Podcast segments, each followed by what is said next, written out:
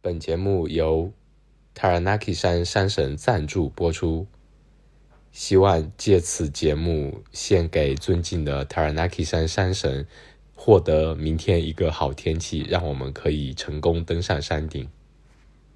大家好，我是阿火。大家好，我是大米。大米，你声音怎么那么轻啊？哦，因为我又躺下了。大家好，那么今天是我们旅行的第三天，是十月的二十号了。哦，你开头这个口播，我想说，哎呀，火神在跟山神对话呢。真的有点绝望哦。我们可以给大家回顾一下今天发生了什么。哎，你可以从昨晚录完节目发布完开始回顾。那昨天发生了什么呢？你来简单说一下吧。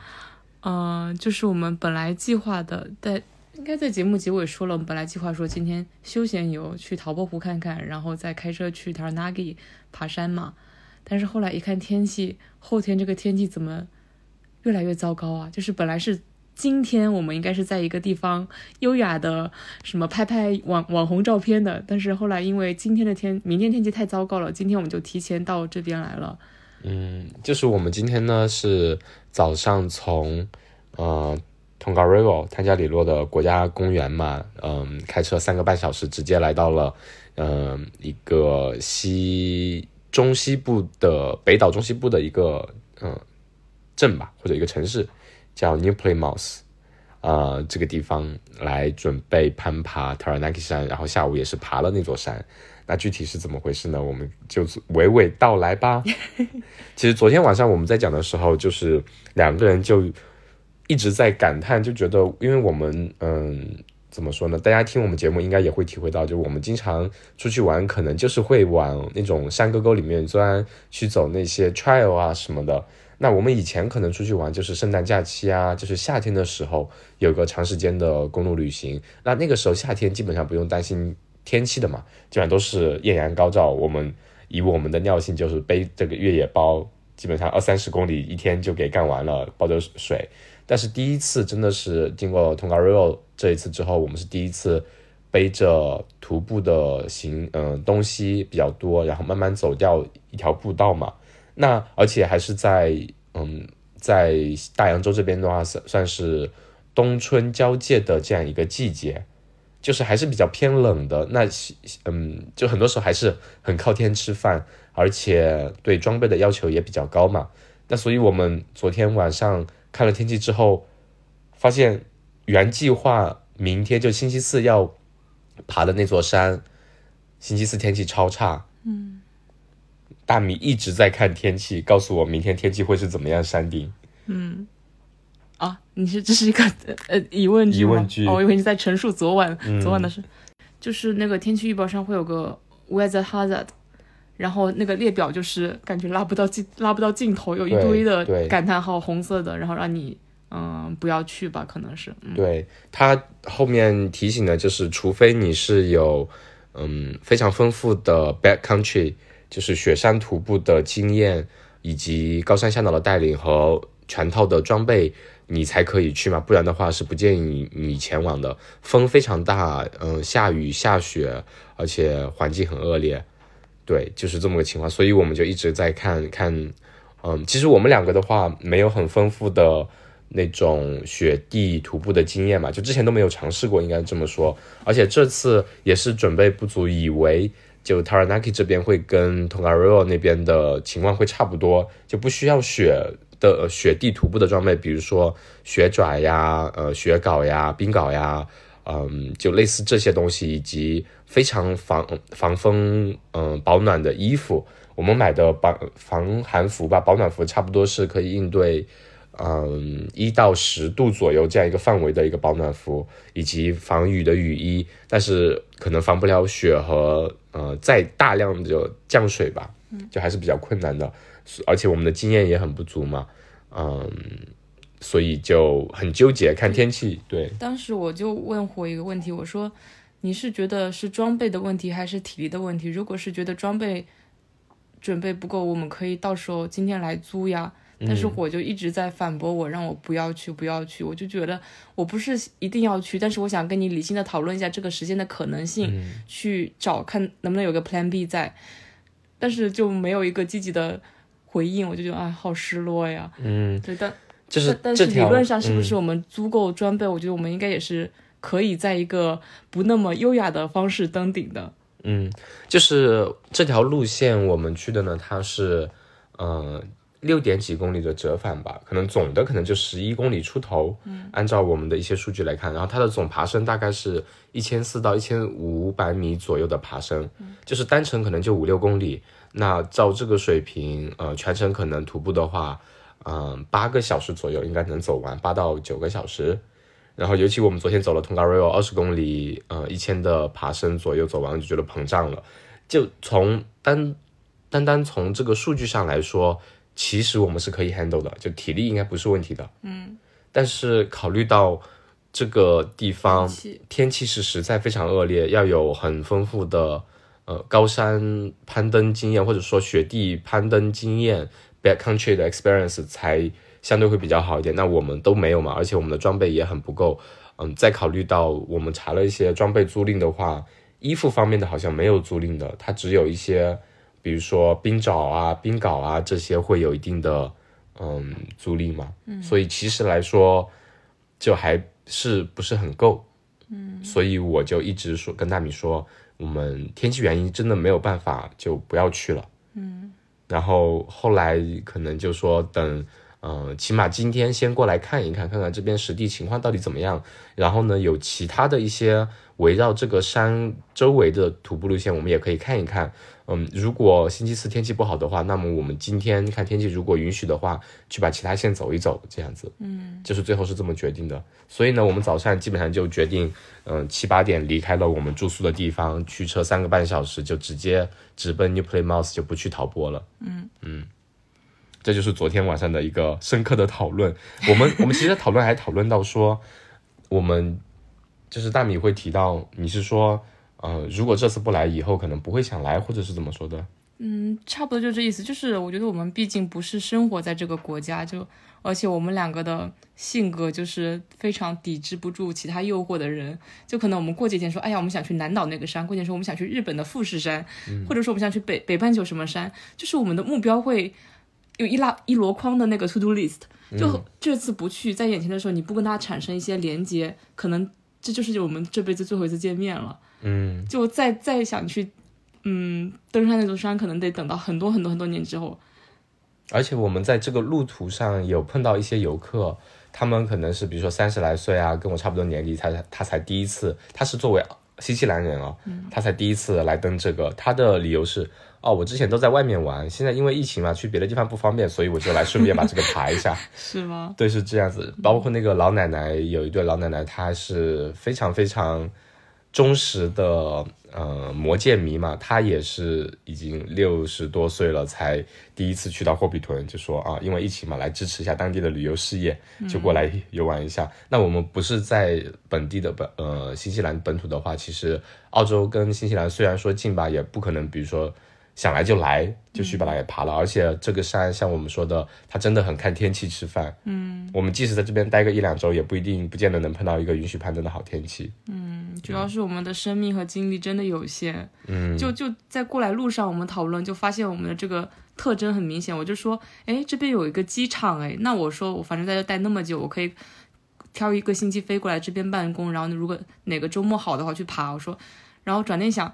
嗯，既然我都要飞了，我干嘛不直接飞去什么 Queenstown 或者是 Mountain Cook 附近去爬那些更高、更更雄伟的山群呢？嗯，就是我很容易就会被一些其他的目标给转移。就是此时此刻是我欲望最强的时候，如果我不去实现它，它就会慢慢的被时间冲淡，我就再也不会去做这件事情了。嗯，然后我们就转念就开始，可能是因为深夜聊天吧，就开始想，哎，我感觉对人也是，很多人你以为。以后还有机会再见面，但是那一次就是最后一次了。嗯，我就觉得错过可能你，反正最后的结论就是我们可能先过来侧面看他一遍，然后明天可能爬个半山腰就下山。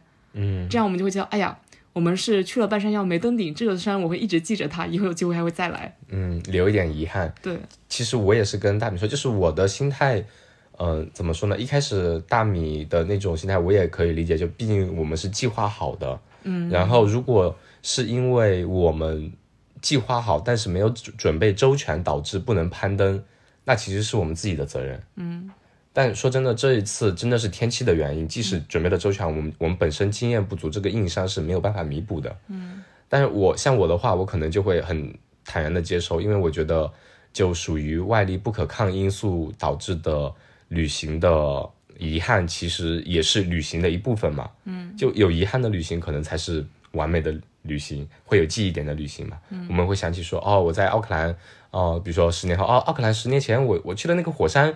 嗯，哦，还爬爬了 Taranaki，如果爬了就可能就爬了，没有很特别的。那你如果一直有个遗憾，你会记得哦，那个 Taranaki 我以后一定要再去一次，就会一直记得这个地方。嗯嗯。后来呢，其实我们在呃开车三个半小时的路上嘛，就我在开车，然后大米呢他就嗯在看一本书，那本书我觉得其实跟我们的所有的心理活动有非常非常好的呃共鸣吧，就很好的诠释了我们的一些心理活动和想法。你来跟大家讲一讲那本书是关于什么的？嗯，就是我们前天还是昨天录有期，你不是说如果去火山口想丢掉自己的欲望是什么欲？我说是贪欲嘛。嗯，这是这这本书可能从一个非常生物化学或者说神经科学的角度解释了我们的贪欲到底是什么，就是贪婪的多巴胺。嗯，他当中有一段我觉得就是描述的我或者是我们俩的状态，他说。呃，就是一个情景，就是如果你生活在桥下，多巴胺多巴胺会让你想获得一顶帐篷；如果如果你生活在帐篷里，多巴胺就会想让你获得一栋房子；如果你住在世界上最贵的豪豪宅中，多巴胺又会让你获得想让你获得月月亮上的城堡。它不会让我满足于某一个标准，追求永远无止境，它只会让我想要的更多。嗯嗯。我觉得对人就是，就像我们两个的贪欲，我就是我们两个可能有时候要的很多，对于现在的放不下，而且看到别人的都会想要这种感觉，可能就是多巴胺在作祟，永远不会满足现有的东西。其实我经常会说，嗯，我们跟很多人比，可能生活已经算。不错了，就不不需不一定说追求一定是财富自由、大富大贵，但是目前现阶段的生活，我们有一个稳定的收入，呃，相对还不错的收入，然后一年有四周的假期，可以到处去旅行一下，呃，在经济条件允许的范围之内去旅行一下嘛，呃，然后父母也健康，生活中也没有很多的困难，以及周围有很多特别好的朋友，呃，还有做这样一个有意义的播客。我觉得生活已经很美好了，但是如果细化到某些方面，像我们可能就会说，哎，房子是不是还可以再好一点？开的车是不是可以再好一点？虽然我们就大部分时候是不 care 这个，但有时候看到别人的一些东西，可能还是会说，哎呀，好羡慕啊！如果我们也有就好了，并且为此孜孜不倦的努力去买彩票。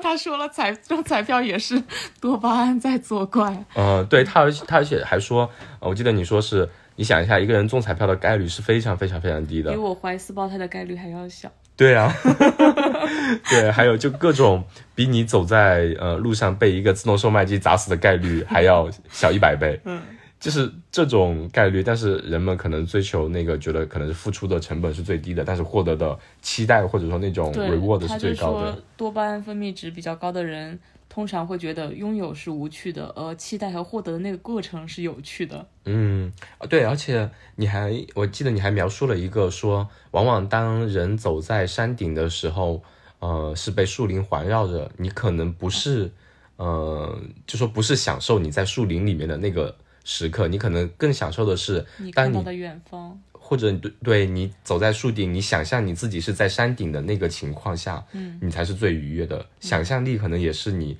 呃多巴胺分泌的一部分。嗯，反正我我就挺喜欢看这种，嗯，让我想起之前有一本叫《自私的基因》那本书，就是从一个非常科学理性的角度来解释解释我的一些情绪和一些嗯心理状态吧。嗯，对我一边看会觉得一边会觉得天哪，这说的就是我，一边会警惕自己。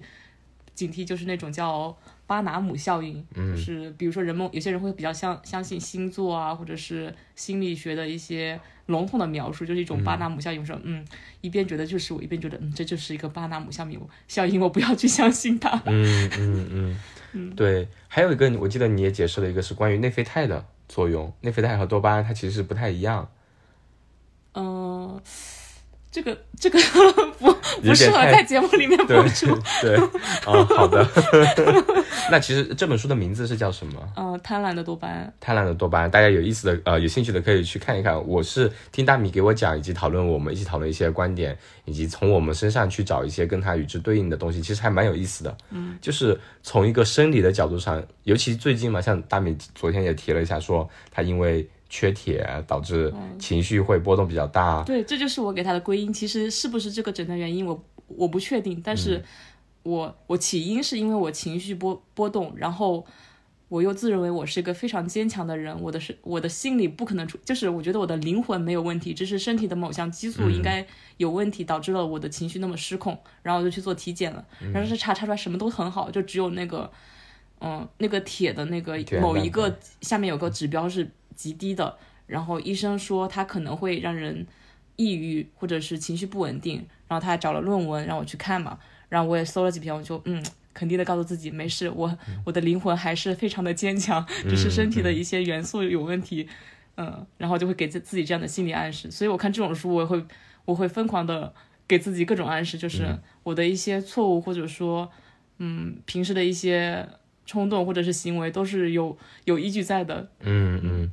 我觉得也是，就我其实之前有体会过，呃，身体激素失衡导致的情绪变得很敏感的那种感觉。就是很多时候我们自己的心理行为，我觉得我们要直面它嘛。就是你不要觉得是自己有问题，因为很多时候是生理上面的一些激素，或者说身体这个复杂的机体中某一些部分的因子，嗯，它反常了，或者说它跟你之前变得不一样了。导致你整个人的情绪以及各方面会出现很大的变化，你不能把它归结为说，哦，我这个人是有问题的，或者说我心理有问题，或者说我精神有问题，我觉得我要受不了了。我觉得这个时候你可以尝试一下去寻求医生的帮助，至少像大米说的。确认一下你的生理是不是有问题，很有可能是你生理的某一个小小的变化影响了你整个人情绪的变化。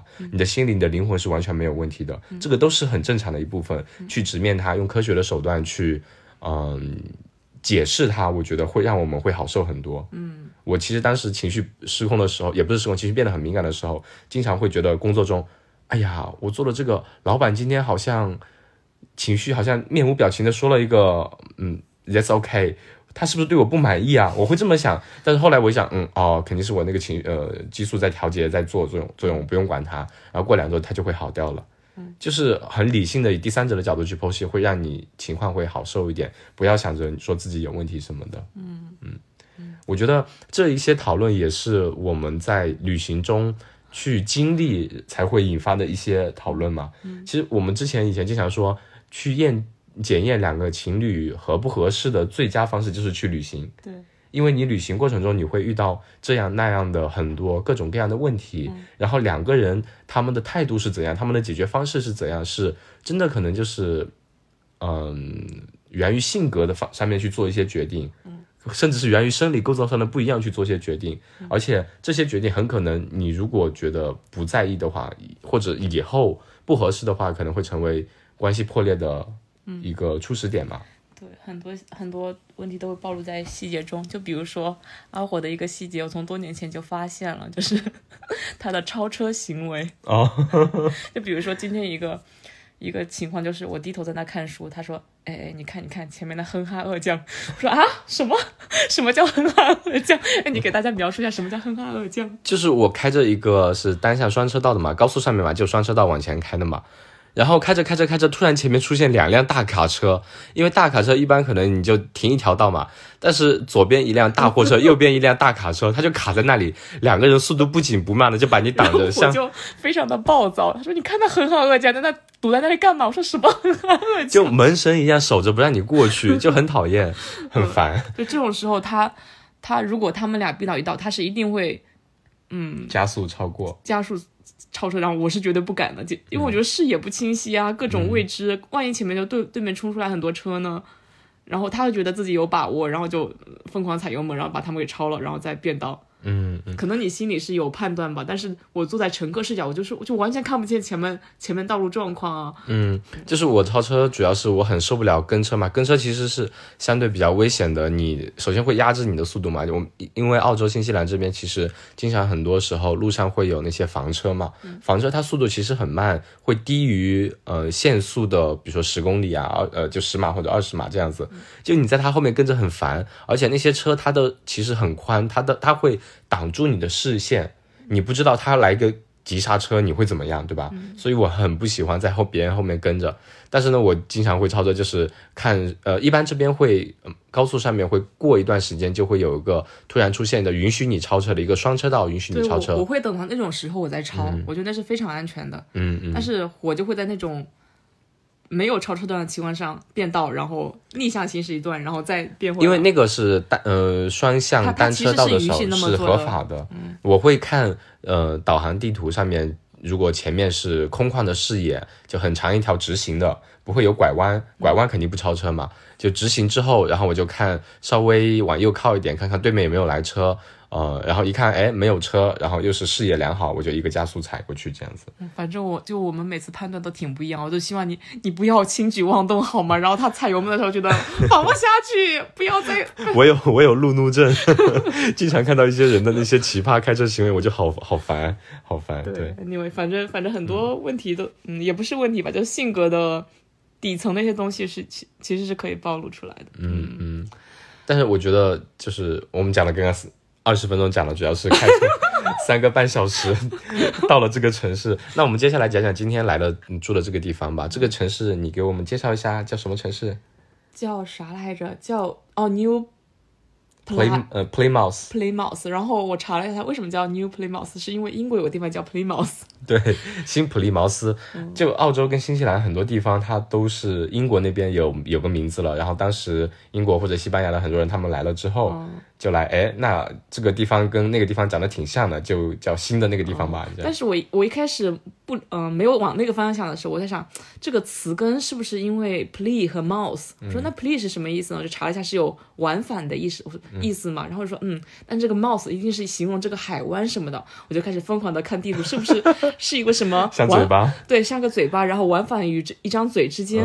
然后，然后后来火就说你是不是因为英国啊？然后一查，果然是。对，因为澳洲的那个州叫新南威尔士州嘛，嗯，就英国有一个地方叫威尔士嘛，然后他们南下之澳大利亚之后看到了威尔士这个地方，就这个地方的风情风呃地貌跟威尔士那边长得非常非常像，它叫南在南边嘛，那就叫南威尔士，那就再叫新南威尔士，嗯，所以就 New South Wales，嗯，就是这么来的。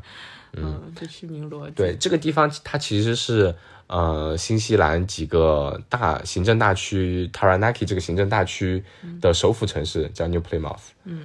然后我们今天晚上在找吃饭吃饭的时候，没有一家中餐厅，唯一的一家去看还是他的中中餐厨师今天下班了，没在上班。对，其他就是那种一看就是给外国人吃的那种中餐。嗯嗯，然后我们再讲一下这座山吧。我们想攀爬的这座山呢，叫呃 Taranaki Mount Taranaki 嘛，它其实又有个名字叫 Mount Egmont。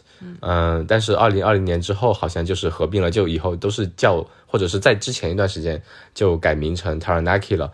嗯，然后它坐落的这个地方呢，就是 Egmont 国家森林公园，就国家公园整个大范围。你如果把这个地图放大、放大、放大，你会看到 New Plymouth 它这一个地方，相当于是新西兰北岛肚子中间戳出来一个尖尖，然后你再把它放大、放大，你会发现这个国家公园它非常非常的规整，是个就是个圆形的落在那里。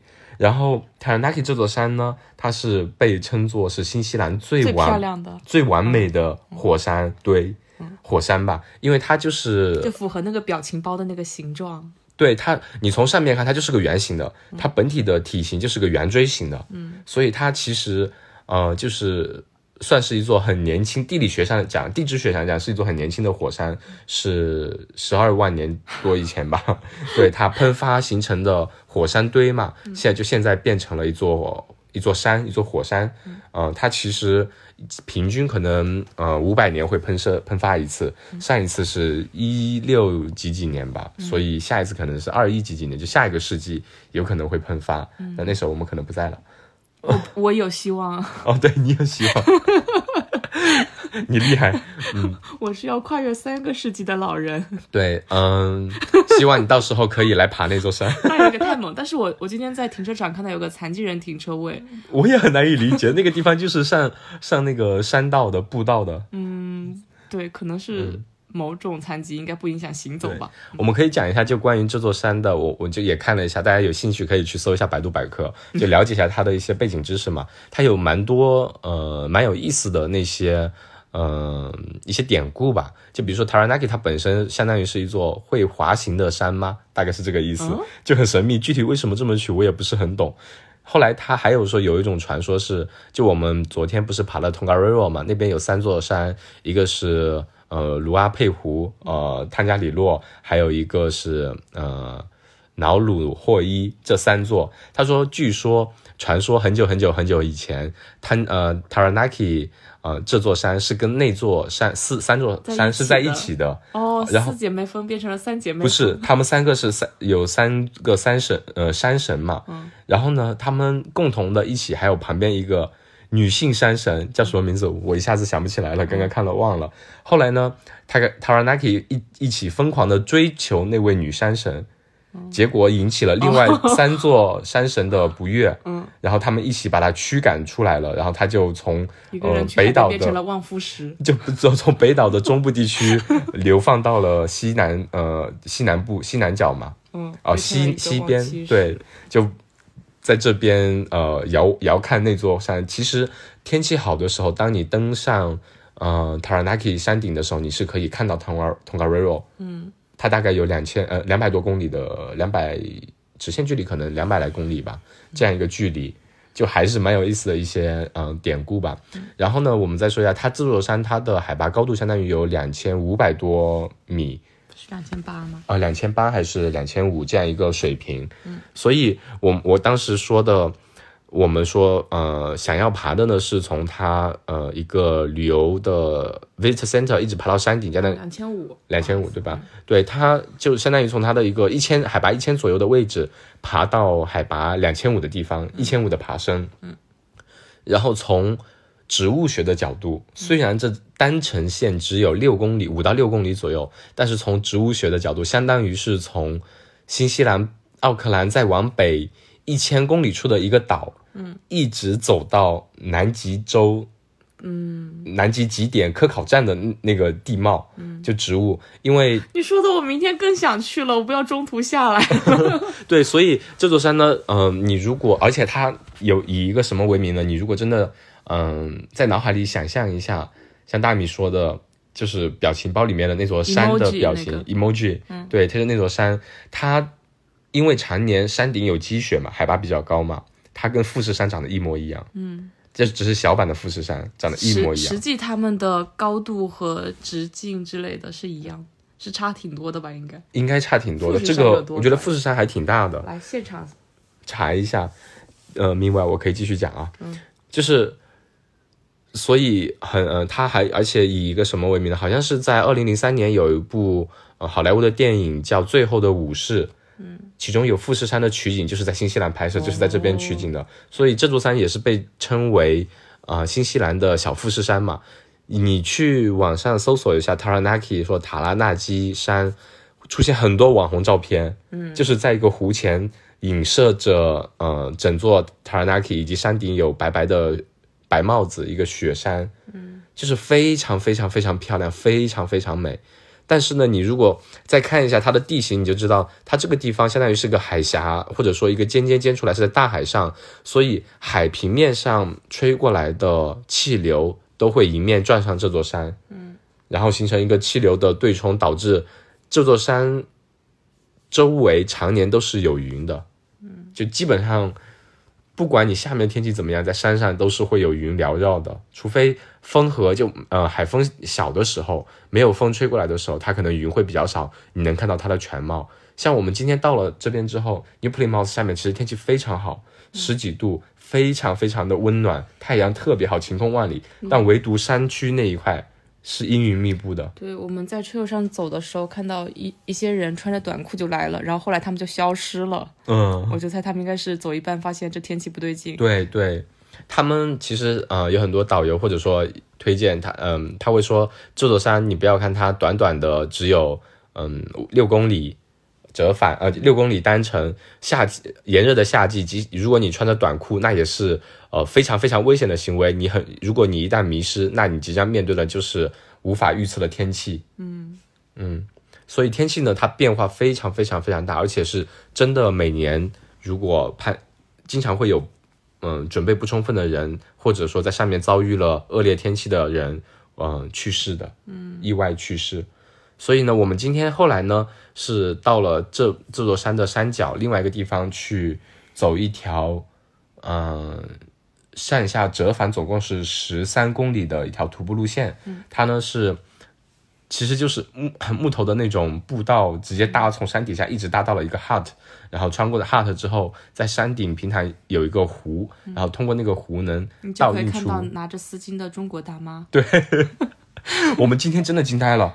我们走到停车场的时候，车辆寥寥无几嘛，可能就有个十辆最多吧。嗯。然后我们往上走的时候，一路都没有碰到几个人，只看到有三四个折返的呃洋人嘛，就老外嘛。还有一个是。驮着小孩的一对卡年轻 couple，对，后来他们没有上去，估计是发现天气不好，因为他没有专门的一个背小孩的一个工具，直接是小孩抱着或者坐在肩上。我背这个工具包，我都觉得挺累的，就登山包挺累的。他这样，我觉得肯定坚持不了嘛。就是那个天气非常恶劣，我们偶尔能看到零零零散散两三个呃老外从山上下来，当我们翻过山之后。我们从山顶往下看，看到那个湖边有一群穿的好红、好艳丽的人，但是我觉得，嗯，这该不会是中国游客吧？嗯。后来仔细看，真的是，因为他们一会儿拍成 S，一会儿拍成 B，在那边拍照。我说，我当时说的是，好吧，没事。嗯，所以我们就后来下去看，真的就是有八八个吧，中国旅行团有四四五个中国大妈和另外几个大叔，他们在那边就是。呃，你搭着我，我搭着你啊，手摆个爱心啊，一群人就在那边拍照，就拍的可兴奋了，围着湖，可能三百六十度，每个角度都拍了一张。后来就围着湖还在那边，嗯，就等太等山出来嘛。我们去的时候特别不好意思，他们帮我们拍了一下，我们也帮他们拍了照片。嗯，后来就我们你看那个云就，呃，那那座山就是我们今今天可能就看到个山脚或者半山腰，它的山顶就是一直被云覆盖的，根本没法看到。后来也开始温度降得非常冷，风非常大，嗯，大概有感觉体感温度可能就一两度、两三度这样子，特别特别冷。嗯，反正后还好我们带了呃保暖衣，还有防雨服嘛，防雨裤，还有吃喝，就还比较顺利。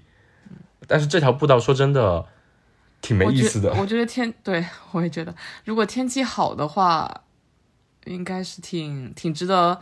嗯，游客去的，嗯，而且你想，中国大妈也能走的步道，就是可想而知，它其实不是很难，嗯，它主要呃单程五六公里，其实都是那种木头台阶，嗯，木头步道，呃，爬升的话七八百的样子，呃，相对比较轻松了，但全程风景就是在林子里穿行，没有特别有意思的风景了。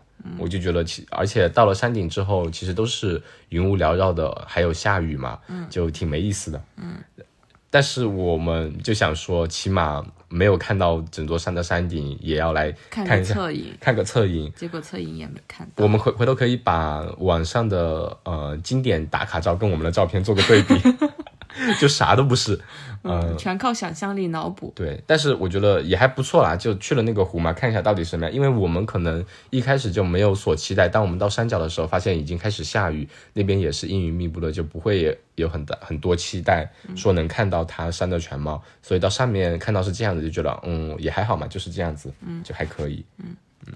然后大家如果要脑补的话，就把它脑补成，嗯，富士山缩小一点五倍。一点五倍，你查了一下，对它富士山是三千七百多米，嗯，那就是一点五倍嘛，嗯嗯嗯，迷你版的富士山，对，嗯，怎么说呢？反正我们明天还会再去，嗯，但是具体怎么样呢？看你明天天气。据大明所说，山脚下天气应该是还是可以的，但我估计走到中途的一个 hut，我们就得下来了，嗯，因为到后面之后就会开始下雨下雪，嗯。一点钟开始会变得天气更差一些，上午可能还勉强可以走走吧。嗯嗯，就明天再看。然后今天我我其实昨天走完二十一公里之后，昨天其实状态还行，后来今天睡醒，屁股和大腿、小腿超酸痛，肩膀倒还好，嗯。然后大明就完全没事，我惊呆了，我以为到底是你做了手术还是我做了手术，就一点感觉都没有。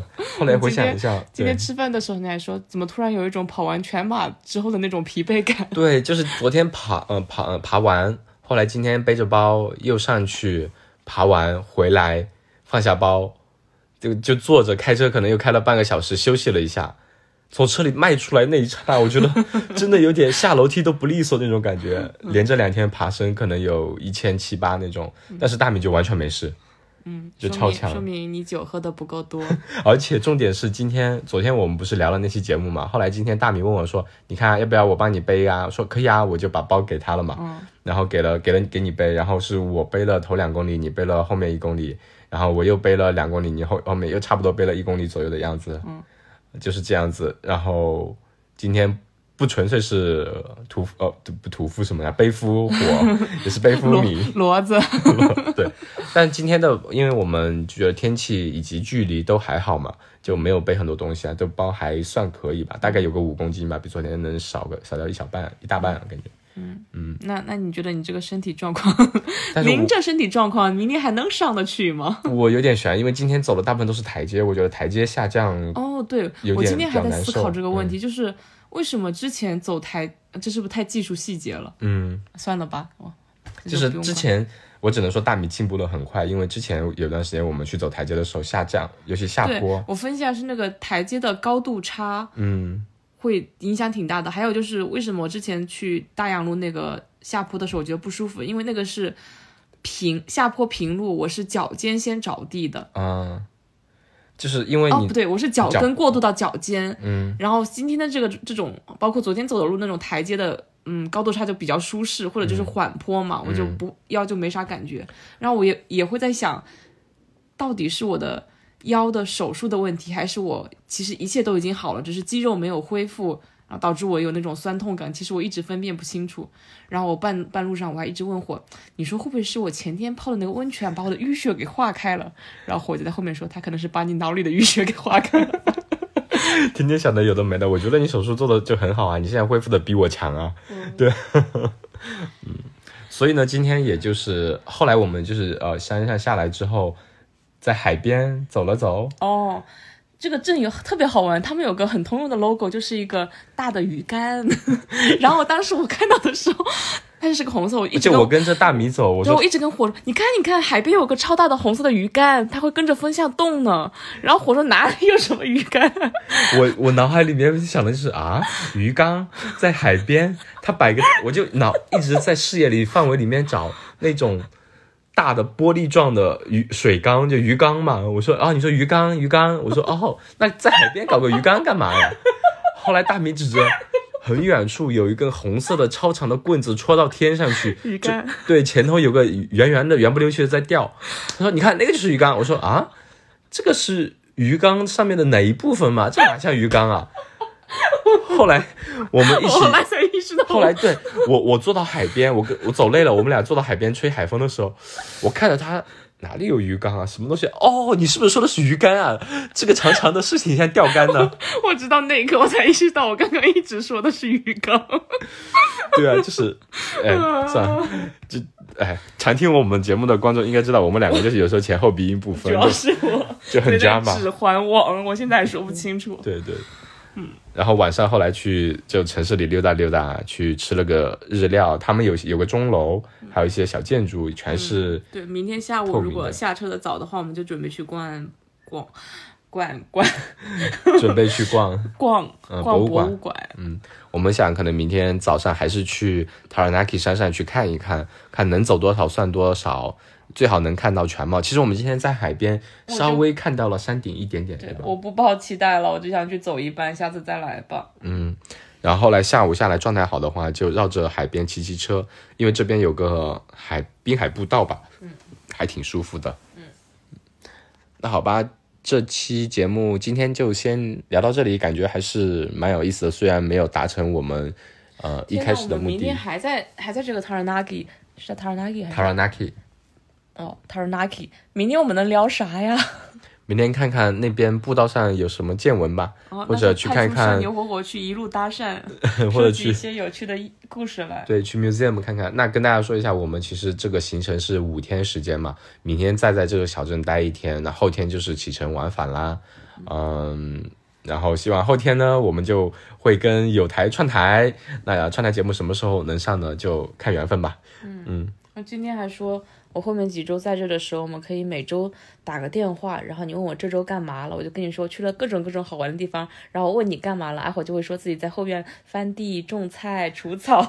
你当时说的是我们可以再 catch up 连线一次 catch up 一下，是想说来一个周更节目是吗？对啊，你以为是什么呀？哦，那压力有点大，你这个 flag 立了，到时候节目你来剪。就这样不剪啊，就前后鼻音分不清楚的直接播呀。好的，希望朋友们不要 对我们前后鼻音不分的情况不耐烦。嗯，那就先这样啦，拜拜，朋友们，明天见，拜拜。